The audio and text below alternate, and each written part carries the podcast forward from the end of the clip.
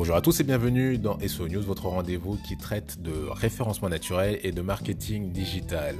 Je suis Nas et on attaque sans plus tarder.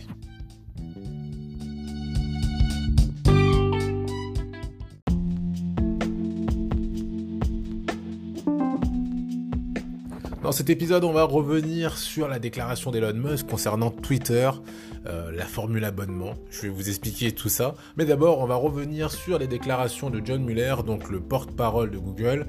Euh, c'est des propos qu'il a eu dans l'émission, je vous en avais déjà parlé, hein, de Search of the Record, l'épisode 48 dédié aux images. Cet épisode regorgé de petites euh, subtilités et nuances que je voulais aborder avec vous. ok, donc dans la précédente émission, on l'a vu, euh, optimiser les, images c'était intéressant, qu'il fallait optimiser la balise alt euh, ou texte alternatif. Mais est-ce qu'il faut le faire pour toutes, toutes, toutes les images? On veut que nos sites soient visibles, mais est-ce qu'il est nécessaire d'optimiser toutes les images? Il y a une catégorie d'images qu'on a tendance à oublier, c'est les boutons. Les boutons, donc, euh, sont des images, bien souvent. Est-ce qu'il y a une nécessité à les optimiser? John Muller nous répond en fait que pas spécialement en fait. D'un point de vue SEO, l'impact sera assez faible pour une raison assez simple, c'est que les internautes ont rarement tendance à chercher euh, des boutons, ou du moins ce type de boutons sur Internet. Donc pas forcément pertinent. En revanche, ce qui nous indique, c'est qu'il est important quand même d'optimiser cette balise alt, non pas pour le SEO, mais euh, pour avoir un, site qui soit pratique pour les personnes malvoyantes. Et oui, euh, la balise alt, historiquement, pardon, elle est là surtout pour permettre aux personnes malvoyantes d'avoir euh, des informations. normalement, c'est une sorte de robot, si je ne me trompe pas, qui va leur lire le contenu de la balise alt. pour ces personnes-là, il peut être intéressant de renseigner donc la balise alt avec une information adéquate de manière à ce qu'ils puissent comprendre de quoi il s'agit euh, sur le site. Euh, un autre type, un autre type d'image, on va dire, c'est le logo. Est-ce qu'il faut optimiser son logo est-ce qu'il faut remplir l'attribut alt pour le logo? Eh bien là c'est un peu plus discutable. A priori ça va dépendre de votre stratégie. Mais vraisemblablement oui. Euh, il n'est pas impossible si vous avez une marque et que vous avez un joli logo que des gens vous cherchent ou cherchent votre logo sur internet. Dans ce cas-là, ça peut être euh, assez intéressant d'optimiser votre logo. petite précision aussi, des fois, on va avoir des images juste à côté euh, de certains liens. Donc, c'est euh, des images qui vont illustrer les liens, en fait. Par exemple, euh, on, le voit peut-être pour les réseaux sociaux. On va voir le petit logo, je ne sais pas, par exemple d'Instagram, et à côté, on va avoir écrit Instagram. Est-ce qu'il est intéressant d'optimiser pour le SEO euh, bah, cette image-là Bon, bah, je pense que vous vous doutez de la réponse, non. Par contre, effectivement, c'est intéressant pour toutes les personnes euh, qui ont des difficultés, euh, qui ne voient pas très bien, les, personnes malvoyantes.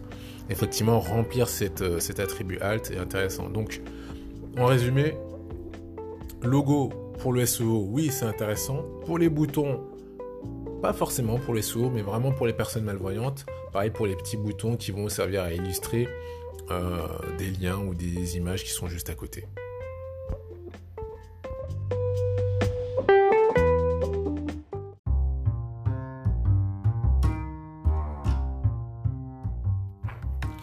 Donc juste avant de parler du deuxième sujet autour de Twitter, je voulais vous rappeler que si vous appréciez donc euh, ce que vous entendez, vous pouvez euh, le partager. D'ailleurs, je vous invite à le partager donc à toutes les personnes qui font du marketing ou du référencement naturel.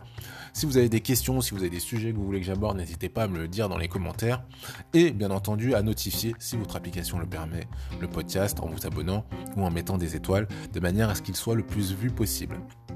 On enchaîne tout de suite donc avec euh, la, dernière news qui, euh, euh, qui, part sur le drama entre Twitter et Elon Musk. Donc là, on arrive entre guillemets au bout. Il faut savoir qu'Elon Musk donc voulait racheter Twitter, ne voulait plus le racheter, l'a racheté. Au final, ça y est, c'est fait.